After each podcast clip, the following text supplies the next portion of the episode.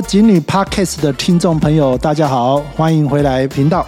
那我们现在这一集节目的话，一样是接续周校长的访问。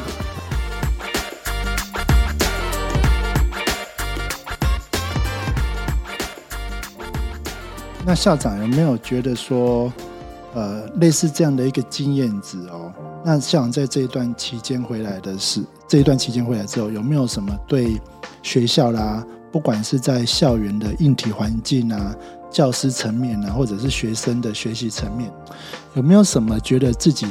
可以再多使上力的？或者说，其实这一点就等于是说，呃，校长对于经营学校的一个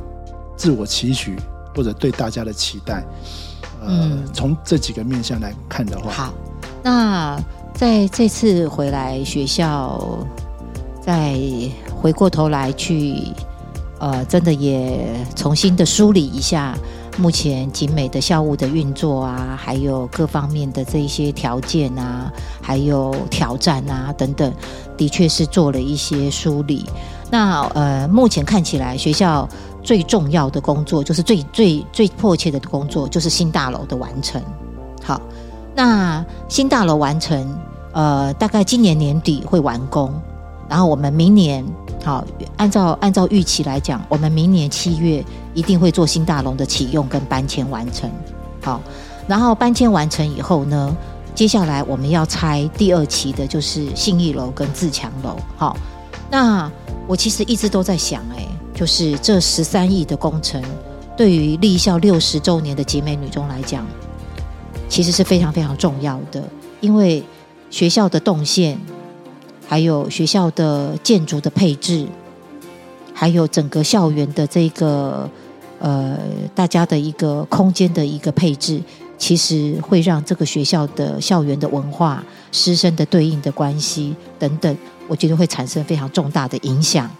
好。所以这个部分呢，我觉得这是重中之重，也是我目前要做的。所以我其实，在新大楼在要在目前要接近尾声的时候，其实对内部的空间的这个配置的这个部分，那我其实有把过往的空间的配置拿出来，但是我也希望能够邀集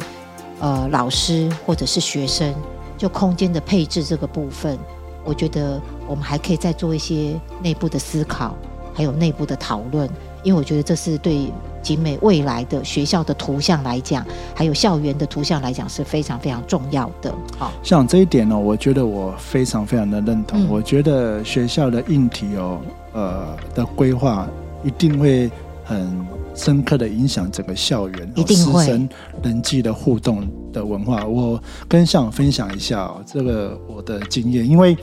在一开始做初步设计的时候，刚好在一百零四年有担任过总务主任，所以那时候初步设计已经完成了。其实原来的新大楼，我之前跟校长分享过，原来新大楼的一个规划是单纯就原来的呃和平楼跟游泳呃游泳池哦那两栋拆掉的话，直接盖回同样的基地，然后盖回一栋。六层楼的，然后当时是希望把两个年级的学生给放进去，那可能就是新一楼那一排比较古色古香的教室，就呃在做其他的规划利用。那我会花一点时间说明，我是想要跟校长报告说，我真心觉得哦，我们学校很幸运，当时候遇到了汤志敏，嗯。汤志明教授在担任台北市的教育局局长，他有一天哦，因为他是学校园建筑规划的，他这方面真的是专家，所以他在有一次的针对我们学校这个新大楼所开的专栏会议啊，他看到我们的初步设计啊，他就我都还记得那个画面，他就面有难色哦，他就觉得说。学校的配置哦，不应该是这样子。他同时也看到说，我们包括我们现在教官生那一栋自强楼，它因为是啊七零年代所新建的，它有所谓氯离子过高，也就是一般民间说的海沙屋。那些呃也给大家一个科普了，海沙屋它并不是会有结构安全的问题，它就是一个呃。比较会有剥落啦、掉漆的状况，结构是没有问题的，可是呢，就是很不容易做维护。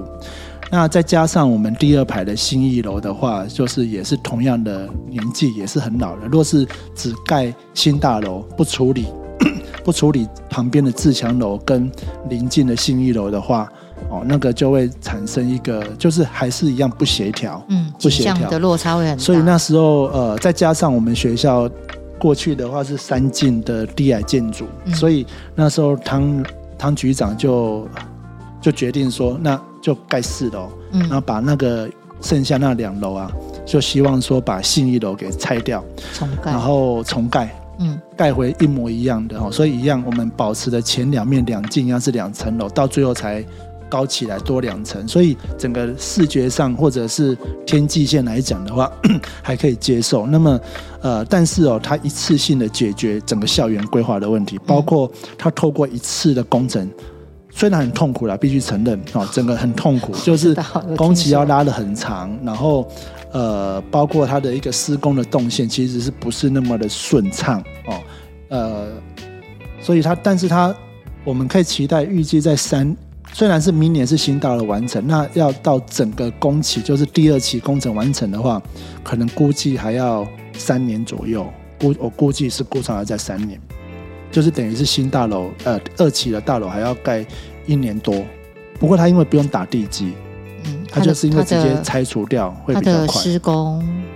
施工日是三百六十天，对啊，再加上一些呃请拆除啊拆除啊、什么的请照，大概我估计要大概两年，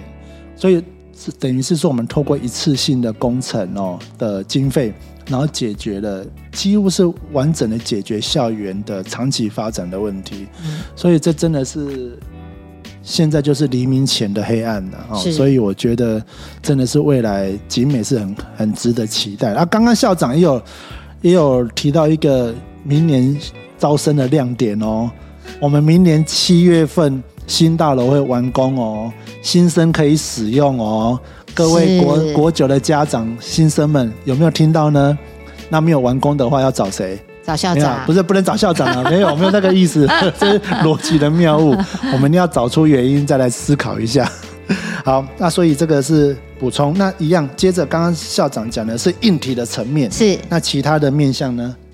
呃，校园当中除了硬体之外，其实就是软体嘛，对不对？那校园是一个，我觉得它是一个，诶，是一个师生互动的地方。那最主要的就是老师跟学生。好，那呃，我觉得师生的问题哈，怎么讲？它是看起来是可以分开，但是也合合而为一。那我们可以知道，以目前一零八课纲看起来，哦，其实老师的专业成长，他的社群文化，集美都发展的非常的好，哦，然后课程的开发，我觉得老师的专业那个部分呢，也确实在这一波当中，你看看我们得到这么多行动研究的，呃，五连的五连霸。啊，再加上我们的校务评鉴都有这么好的，全部都是一等啊、所以呢，可以看得出来我们的表现是得到外界的肯定的。好，那呃，我们也知道老师在这一波一零八课纲的过程当中，我们说实在的，真的很累，因为课程的开发，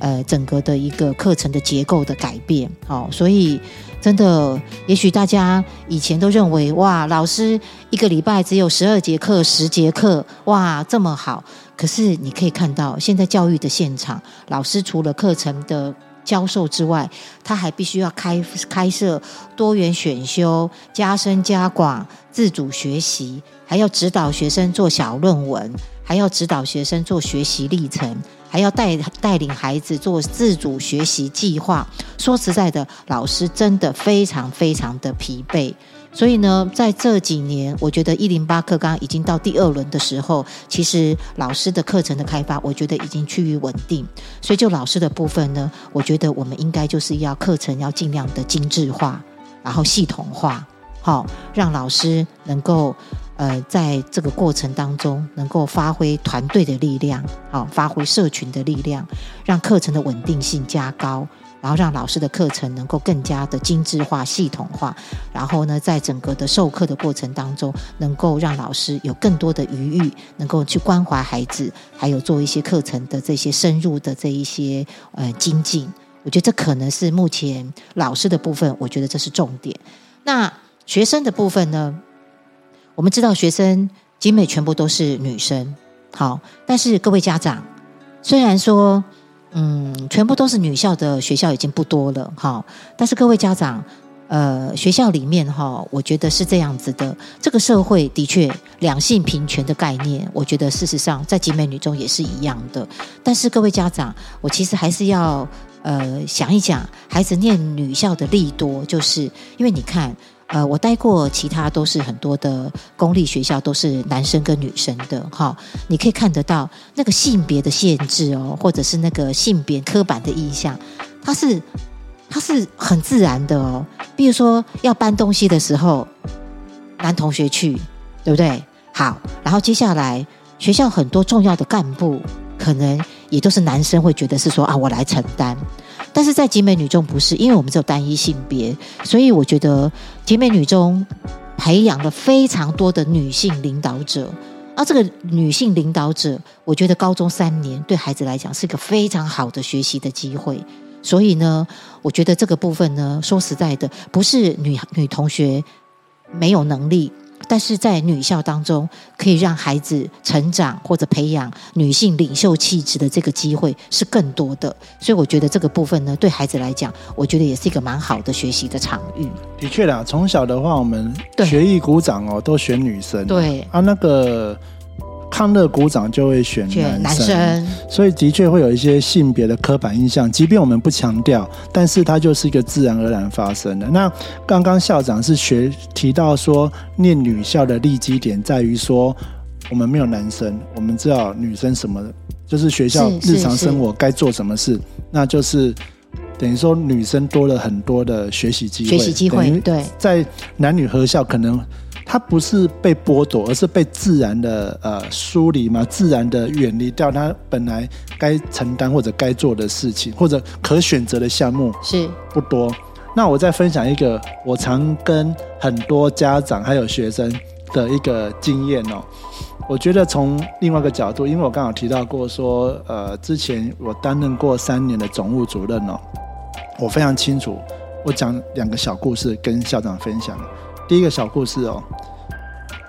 我们学校的厕所的门哦，永远是好的。也就是说，因为在不管在国中，我们都我以前在国中端呃实习过一年，然后在高中端在其他学校，也在男女合校，甚至那时候为了要有那个去呃私立学校的高职去兼课，哦，那个只要有跟我同性别的地方哦，那个学校的公共设施啊，就很容易很。我们也不敢断定说是学生毁损啊，可是就比要比较花多一点精神去做呃补强啊、维修之类的哈，我们就就就当做不晓得为什么。可是女校厕所门都是好的，那我我觉得这个从一个小点哦，可以我想要分享的是说，其实女校它有一个优势在于说，它的管理成本很低。那管理成本很低的话，就等于学校是可以把精力哦、资源哦集中的放在学生学习面向上。也就是说，我们不用去告诉学生说不可以、不要、不准、不好这种负向的字眼去限制学生。好比说，你不要毁损公务，我们不需要在女校几乎不用讲这些话。嗯，我们反而可以用很多的正向的呃。做法哦，或者是正向的一个宣导，去鼓励他们要做什么。我觉得这个在在女校的话，我是觉得在资源上哦，就是男女校的管理成本很低，所以我们这些身为管理者，我们更有时间精力去从事学校未来发展的想象跟那个呃愿景的规划，就不用去一直在很处理那些 detail 的那种呃琐事，这是我感觉到的了。大概是这样子，嗯，因为还有另外一个经验，就是我记得以前我们学校哦有一个 那个在民国九十八年还是九十九年，我们进了第一批的那个数位讲桌，是。然后当他进来的时候，那时候我在担任图书馆主任，大家都很担心会不会不见。不是不是，我我要讲的是，那时候我在当图书馆主任的时候，那时候我记得资讯组长刚好请育婴假，所以等于是说我。根本没有资讯的人手，只有一个技师，所以那时候他引进来的时候，一下子六十个班、六十个电、六十台电脑放在教室里面，哇，那个图书我我这边的电话就一天接接不完，就是说主任，我们电脑怎么了？主任，我们电脑怎么了？于是乎我就要赶去现场去处理这些事情，然后那时候我觉得很烦，非常的烦。可是哦，到了有一天，某校的某有校的主任哦问我说：“哎哎，那个你们学校怎么管理的？”我说：“就这样子啊，就是让他们使用啊，我们也没有特别的管理。”他说：“哈，他们学校的学生哦，遇到电脑有问题的话。”他们都不会跟资讯组，都不会跟图书馆主任讲，他们就直接动手，就直接拆了。他们就认为说他们很行，有有有男生的学校，其实这个这个性别是蛮有趣的，就你也不得不佩服男生真的比较勇敢一点，比较有创造力啦，这也不是坏事啊。嗯，但是我还是回应到刚刚所讲的，就是当下我就放，我就。讲放下的，我就觉得说，好吧，你们还是来找我好了，因为你们把它拆了，我会更麻烦。所以，我还是在强调我刚刚所讲的，女校还是有它的一个特质在，就是说会让我们呃女性的那个特质然后就会让我们的管理成本哦很低。这是我长期的感受，就是我们不用去管那种很像在管小朋友的那种感觉，那女生稍微。起码破坏力没有那么强，好，直接讲白话就是这样子。然后对于集美的学生，我其实还有一个，就是是说，嗯，我们可不可以正向表列啊？我希望孩子要大气，然后敢做梦，所以我也希望我们不要每次都是跟学生说你不要做什么，你不要做什么，你不要不要不要什么的。我真的很想鼓励孩子，可以大声的是说，那我想做什么。或者是，所以我也期许我们学校的有时候，我跟学生会的孩子对话，我也跟他们讲，你们可以其实可以正向表述，对不对？我们是希望我们的黄山是什么样的黄山，是别人看我们是什么样的。我觉得他们其实可以做一些表述，哎，好，就是说，呃，我们的学生啊，比如说，我们是希望我们的黄山，我们能够自律。那我们爱护学校，然后我们也爱护这个黄山。那我们要表现出怎么样的一个黄山的气势？太阳神女儿的神采，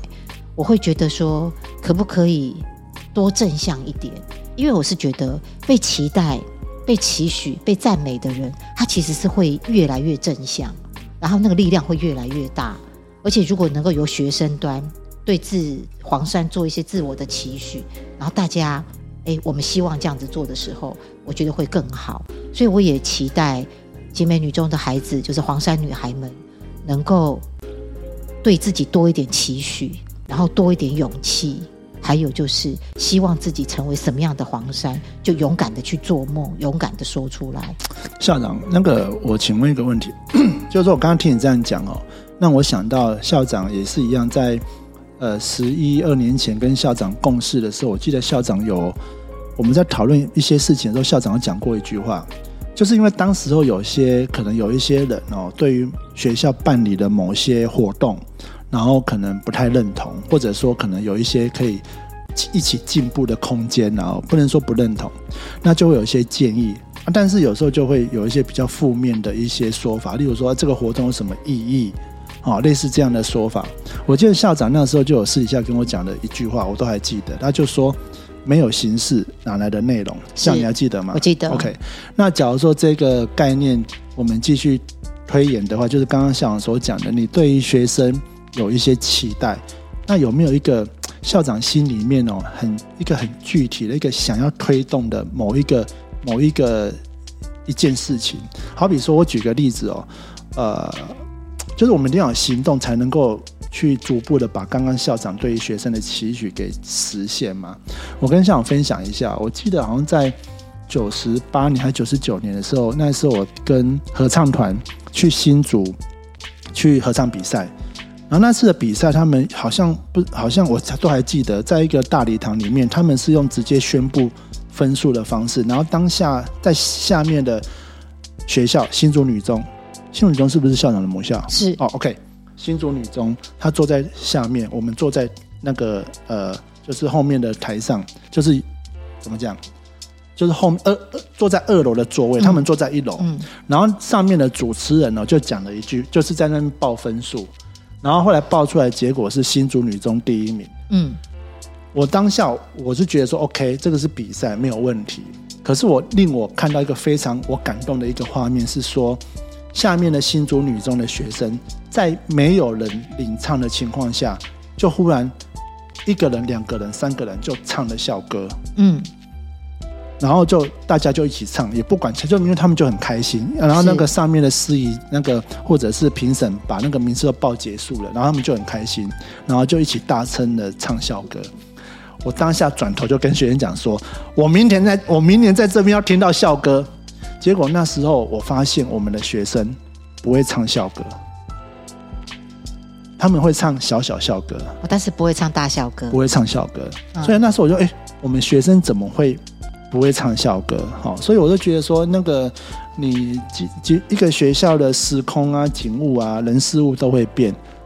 就是一些一些精神，好比如说校歌、校旗、校徽，呃，这种比较无形的这种价值记忆哦，它才能够在不同世代的集美人串起一种连结、连结的感情，所以我很在乎学生会唱校歌，所以后来我接着主那个校长担任学务主任之后，我就觉得说不行，不能不不会唱校歌，我就拜托杨静心，我就跟杨静心老师讲这个我的想法，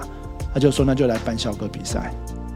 就来办合唱比赛，比所以啊、呃应该是十二月每年的十二月耶诞前的一两周嗯，的合唱比赛是这样子来的。是那一开始当然有些老师就不认同，就会觉得说活动很多啊。当然后来的话，我现在能够确定说每一位学集美的学生都一定会唱校歌，所以其实我们行政的力量很大。为什么？因为当我们开始推动，每个人都要会唱校歌，就是把它列为那个叫做必选必唱歌曲，因为它就是合唱比赛是一个必唱歌曲一首，就是校歌，嗯还有一个选唱歌曲，就自己去练，两首合起来的成绩。然后因为我们这样的一个推动之后啊，完蛋了，呃，不能说完蛋了，结果变成什么？学生不会唱小小校歌了。所以我的意思是说，哦，其实，呃，我们行政若是有些作为的话，它的确是可以有一些成果、对引导成果出来的哦。所以我刚刚就是花一点时间跟校长讲这个脉络，我就想要问说，校长，像你在过去呃两任校长的一个经验里面哦，你有没有觉得说？因为刚刚他校长提到说，我期许学生怎么样子，我觉得那个都是我们的期待，是比较属于一种叫形而上嘛，一种就是一个比较就是形式上的期待。那有没有一种校长觉得具体做法，我要达到某个形塑学生的目标，我的具体做法是什么？你曾经的经验觉得不错的，即便是为了一个小小的目的，然后觉得可以说可以在集美试着推动。像我我呃，我觉得就是是说，举例来讲，呃，我在力学楼放了倒数牌，啊，有有有，我觉得那个那个不错哎，那个那个然后我。也在力学楼的八个每个楼梯的转角的海报板放了那个激励的标语。好，那这件事情，呃，我觉得不用不用讲远，就是讲我们目前我做的啊，因为就像是信良刚刚说的嘛，哈。我们都希望孩子好好读书，希望高三能够冲刺，因为成绩对他们来讲没有错，到了高三是非常重要的。我们都是啊，你要认真，啊努力啊，对不对？但是同样的嘛，哈，你没有形式，我觉得那个不会被强化，所以我做了倒数牌，然后在那边告诉同学们，我们一起帮你们加油，好，你们也要一起努力。那我们重视这件事情，那我做了什么？我除了做了倒数牌之外，我其实在学测倒数破百的九十九的那一天，我请家长会，还有就是我们的主任们，还有我，到每一个高三的班级，就利用中午的时间，我们去送了巧克力，帮他们加油。然后家长会送了神助攻的咖啡饮料，不多，一个人就一条巧克力跟一杯饮料，一杯咖啡都不多，也没有花多少钱。但是我觉得，我我觉得他就是这样子。我希望你们真的要把这件事情当成是自己的高三生活的重点。那也希望你们有目标。那这样子的话呢，我们用这样子一个形式化的动作去激励孩子们，强化内心那对种确认感。对对对，没有错。然后，然后还有就是，我几乎每天晚上，我如果没有出外开会的话，我都会去高三的力学楼去走走晚自习，跟孩子们加油跟打气。所以我觉得这件事情哦，就是是说，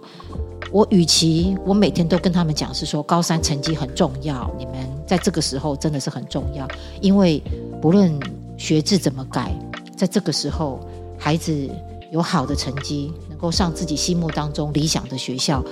我觉得可能是他达到成功，可能是一个比较快的捷径。虽然行行出状元，我也知道成功的路有很多，但是在这个时候，我仍然还是希望孩子好好的认真，好好的加油。所以说，就像刚刚新娘说的，我用形式，好，我用这些仪式感，就是我刚刚说的仪式感，来强调我们对这件事情的看重。那这个看重，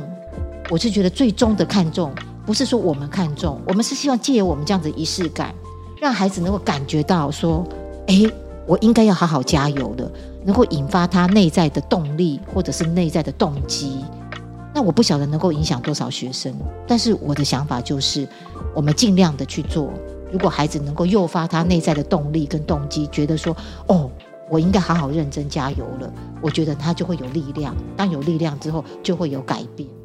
其实我觉得现在校园越来越强调所谓多元的学习目标，也就是说他因为包括社会对人才的需求的定义，不像过去就是认为成绩好，对，对就是所以每个人都有不同的成功方式啊。那可是我觉得说，刚刚校长的我也有些感想啊，就是说我们现在或许在强调多元的同时哦，好像就会觉得说再去强调成绩啊，什么是很八股。其实我们只要若是我们真的把握住多元的价值的话，其实还是有很多家长跟学生是在乎成绩。那你在我们就鼓励那些很想要在这一方面冲刺的人，给他一种内心的确认，给他一种仪式感。其实它也是多元的其中一种。是就是说，我现在觉得很多人就觉得说，好像认为多元的概念是要放弃某些原来的价值，好像就是用一种比较属于对抗，是把原来的价值给颠覆掉。可是他们本身的行为都在违反多元的这个价值，我觉得不冲突哎、不本来就不冲突啊、啊我也认为啊，我觉得，对我觉得你诶、靠成绩去进到自己心目中理想的学校，跟你进由特殊选材进到学校，我觉得都是一样的、啊，对对对不对？像比如说我们的孩子们，就是这些诶、体积生，对不对？他们努力于他们的专业项目，然后参加甄审，进到自己心目当中理想的学校。这不是也很好吗？这也是多元啊，啊因为天生我材必有用嘛，对不对？所以我觉得它不冲突啦。所以我举这个例子，就是是说，呃，我觉得就是我会一直在思考，我可以还可以做些什么。但是我觉得在思考完毕之后，我觉得我不要有太多的形式化的口口号。好，那我觉得不用多一件事情，好好的做。那我也希望能够有一些实在的这些仪式感，能够强化这些内容。那很多的学习，我觉得它会迁移，它会有一些感染跟渲染的作用。我觉得很需要，我觉得非常需要。像之前教务主任，因为我现在又担任级导师，所以有一些学校的政策可能会来询问级导师的意见。那之前的教务，哎，不是之前，就是教务主任小华主任在前几天有跟我讲说，呃，学校会希望说，因为我们刚好是呃学校空间还够，所以是分年级分栋的一个呃排列班级的方式，所以他会希望说能够在呃可能某一个年在各个年级的楼梯空间啊，或者是在什么地方能够秀出呃当那一次考试成绩还不错的一个学生。我觉得这个部分哦，学校很以前都我们都只有在那个呃颁奖的时候才会去提到嘛。嗯我觉得好像这个这样子的一个形式，好像越来越少了。我觉得哎，好像有这样子的一个，因为我觉得这是给认真的学生一个鼓励啦，也是一个正向的一个典范学习，给其他人也是一个正向的典范学习。其实那时候小华主任问我说：“哎，做这样的一个呃告示板啊，这样会不会呃认为说会不会有什么要担心的事情？”我说：“不会啊，我觉得就很单纯啊。因为因为我讲白话了，其实我觉得在乎的人就会在乎，而且我我是我只是很单纯从我是一个学生的角度，哎，我觉得我的努力被肯定了，然后我也。”呃，继续，或者说其他人也知道说学校是在乎这件事情的，然后也会跟着呃这个方向去走。我觉得这个都是一个还不错的，但是不代表说学校是个围城机轮的。其实学校就是一个一个一个，我们一直在讲学校是个自助餐，我们提供了很多学习资源。是是是，哦，学习不是只有在。呃，很单纯的所谓的国因素啊，这些课业的学习啊，包括人际互动啊、服务学习这些，其实本来每个人的学习都有不同的面向跟专长。就如同刚刚校长讲的，“天生我材必有用”，也不一定。完全就 focus 在课业的部分，当然课业也是呃很多人追求的一个目标啦。其他孩子有好的表现，对，我们也是会给予肯定跟表扬，因为我觉得这个其实是欣赏孩子多元的表现，然后也希望让他们的好被看到吧。所以我们都要靠我们这个 podcast 的常进人去制作很多的精美的是文宣，是是，这个一定要特别介绍。对啊，那天。那个那个呃破百哦，我们还拍一个小小的影片，然后也分享给高三的导师，还有分享给家长，大家都觉得还蛮感动的。那我觉得那种感动是会渲染的。好，那我们就是用更多的力量去帮我们高三的孩子加油打气，这样子。高手在民间呢。其实我我在，因为我们我记得第一次介绍我们那个这个 podcast 的节目的时候，我们有介绍。这个节目的呃主持群啊，其实到最后只有我一个人。我明明找了很多人，到最后都变成我在主持，是怎样？下次换我。可是我那，可是我那时候有有介绍到，就是说，哎，我们有个常进人哦，这个常进人他也是。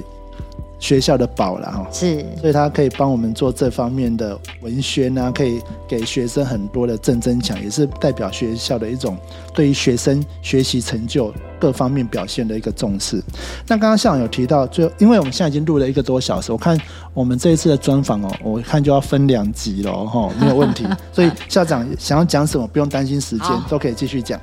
所以校长刚刚有提到说，像呃。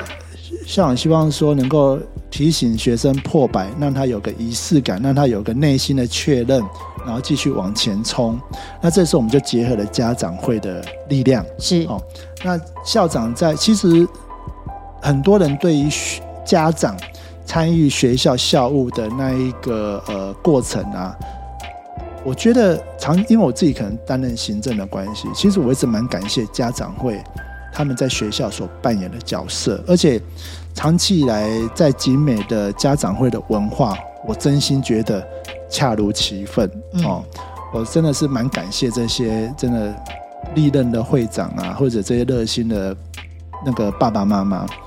那校长怎么看待这种呃学校啊跟家长之间的一个呃学生家长参与的的部分，或者互动还有分寸？这一方面，就是家长扮演的角色，或者说，甚至校长有没有期许家长再积极一点，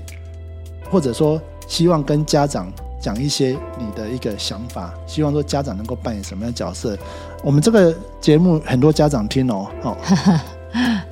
啊，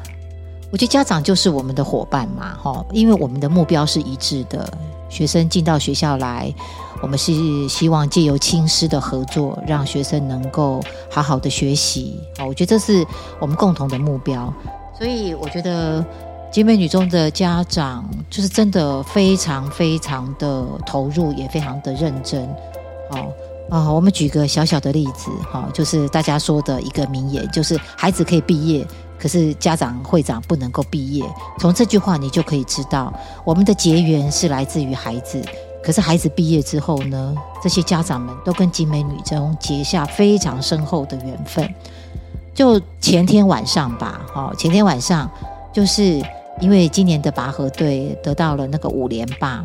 那他们其实去国外参加比赛的时候，因为吃不惯国外的食物，所以呢，他们其实都是带电锅去。然后那个黄校长都会煮饭给他们吃。所以这一次呢，回来之后，好，虽然说校长退休了，他们就是说还是很想吃有妈妈味道的饭。所以黄校长就一口应允哦，然后就结合了这些诶毕业学生的家长，当天晚上他们就准备了妈妈味道的庆功宴。然后那天你可以知道，看到上面有人做月亮虾饼，有人做沙拉，有人人就是呃卤了豆干，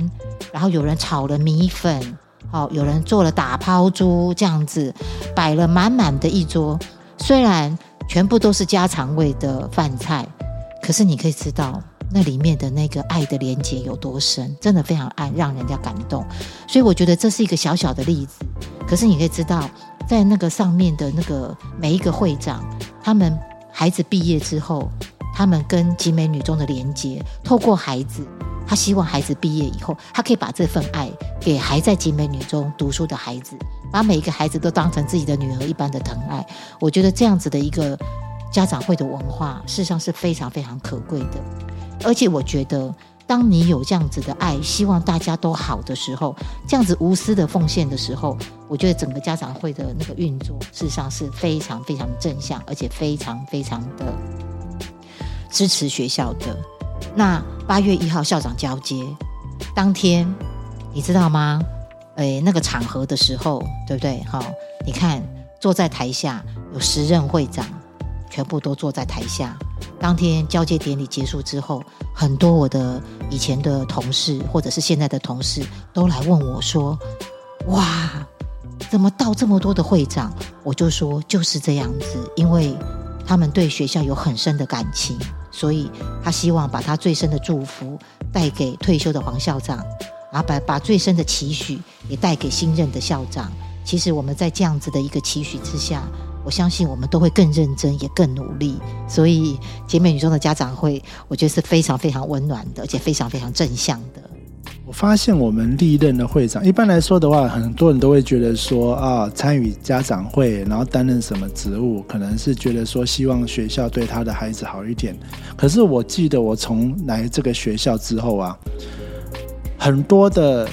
会长。或者是什么常委、副会长的女儿，我根本不知道是谁。我到现在都还不晓得我们的会长的女儿是就是说，也从来我们从来不会被呃家长会去交代说哪些孩子然后该怎么做，我们从来没有。所以我觉得说，并刚刚校长讲这个有关于家长会跟学校的互动关系这么好，并不在于说学校好像特别因为他们的孩子然后做了什么，然后维持跟家长会好的关系。不是的，而是我真心的认为是说，他们若是有参与家长会的运作，然后跟我们这些不管是行政或者是教师伙伴有了互动之后，他们知道我们在做什么的哦。我觉得这一点是非常重要的，因为我都还曾经记得一个一个例子哦，就是我不知道要不要讲，就是某一任的会长，然后他那个时候，因为我们就邀请他来颁奖，嗯，他来颁奖的时候。在那个行政大楼里面，那个以前蒋公铜像前面要颁奖，他那时候有发那个领奖通知，就请那个得奖学生什么时间点要到这边来拍照。啊，结果时间到了，有学生就没有来，然后我就看那个名单，我就说：“哎，某某某某某某，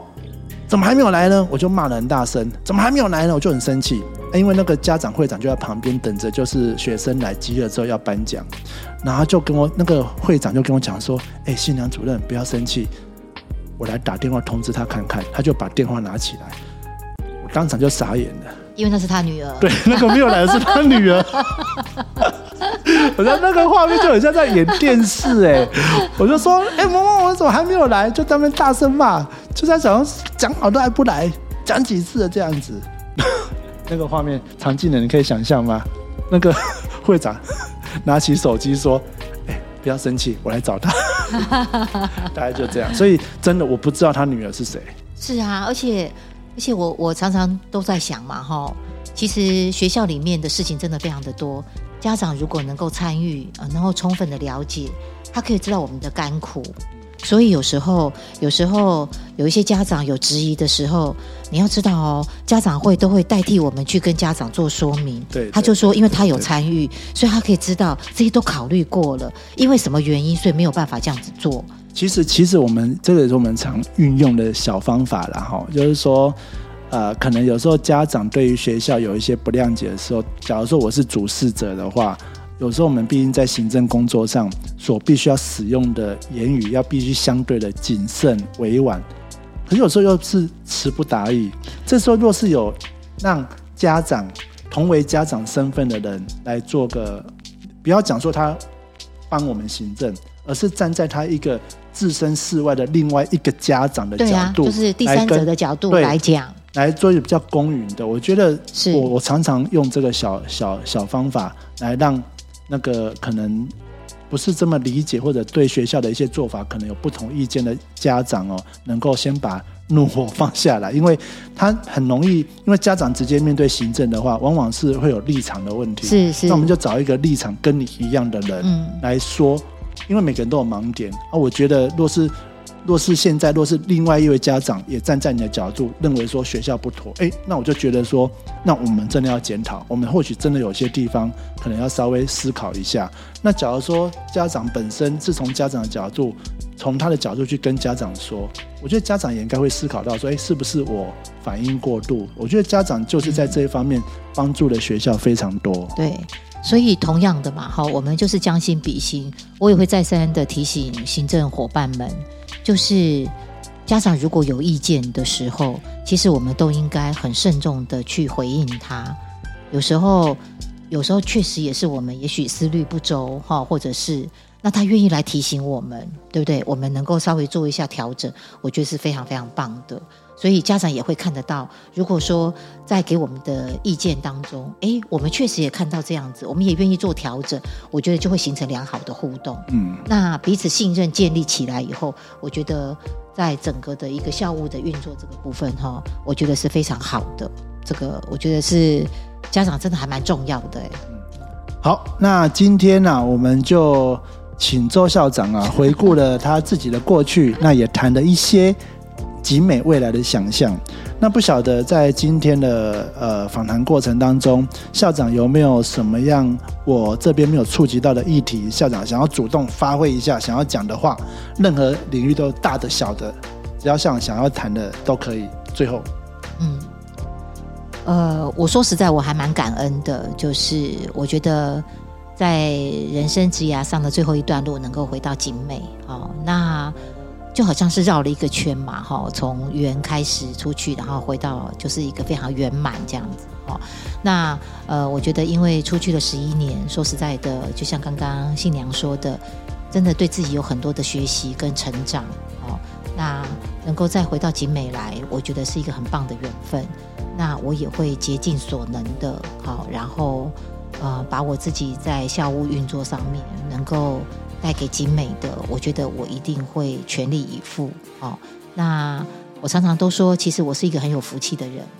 哦，能够回到景美，跟大家一同努力，一同学习。好，然后也能够在景美这样子良好的校园的氛围当中，嗯，我觉得教育其实事实上是一个心灵的工程。好，那。不论在对老师跟对学生的那个部分呢，我觉得对我自己来讲，我觉得都是一个很棒的一个缘分。那我也珍惜这个缘分，那我也会好好的点滴的收藏在心里，然后把它转成力量。也希望能够在这精美的代理的过程当中，能够带领学校走到正确的方向，能够让学校能够有更多的嗯，更多的一些呃亮点。或者是更多的一些被看到的机会，这样子。好，因为我从进来开始就有跟周校长一起共事的经验了。我觉得十几年来，校长在外面绕了一圈，然后历任了两任的校长，两呃两间学校的校长。我觉得校长不变的就是那种说话的温婉，那一种。我觉得从以前到现在就是这样子。我觉得其实校长，包括真的校长，其实你变得不大。哦，或许集美有一些改变啊，不管是硬体各方面有一些改变，我反正觉得校长变得不多。好，那节目到最后，我还是要为这个频道做一个宣传，也就是说，我们这个频道呢，是基本上哦，就是学校的一些资源啊，是开放给老师们哦，或者是学生们。其实同学们，若是你有一个不错的企划，呃，包括节目啦，有一个节目企划的一个想要制作的话，或者想要利用学校的资源来试试看。啊，如何去学习当一个主持人，然后去做这样的一个 podcast 的反弹？因为这种成本对我们来讲都很低，那也是一个很好的学习资源。我们都欢迎学生来来尝试看看。那可以找，若是你有意愿的话，可以找学务处的训育组长赖嘉怡赖组长，可以跟他说哦你们的想法，然后提一个简单的节目企划，然后我们就会开放这些资源来让。呃，你来参与啊，当然老师也可以，老师也可以来分享一下你的教学成果。总之，这个吉女 Podcast 就是一个开放的园地，不要每次都只有我在讲话。刚刚校长也说要担任主持群，可以，当然不行啊，这个校长日理万机。当然，这不过我是觉得说，校长你只要是有任何的议题哦，有任何的想法，想说多一个平台。跟大家分享的话，欢迎校长随时再来一起，反正都在校园内。好啊，啊，校长什么时候帮我们换个空间？努力的在笑，其实这个空间还不错啦。其实开玩笑，这个就是这样子就可以了啦。因为像新大楼还正在盖嘛，哈，对对，所以我想大楼好了以后，其实空间要有一些整体的规划。不会啦，我刚刚讲是开玩笑，空间可以做更有效的利用。我们这边已经很满足了哈，啊，就再次的谢谢大家，欢迎有机会的话，虽然我们没有办法定期播出啊，校长，你知道我们上一次的节目什么时候吗？我不知道哎，三个月前访问王校长，所以我们都很不定期，这个听众会流失，这样怎么卖节目啊？好了，那就尽量还是再多宣传啊，只要有有。师生只要有需求的话，只要你想要发声，然后我们就让这些好事来发生吧。是，好，那就这样子的，那就谢谢大家，谢谢校长，谢谢大家，拜拜，拜拜，拜拜。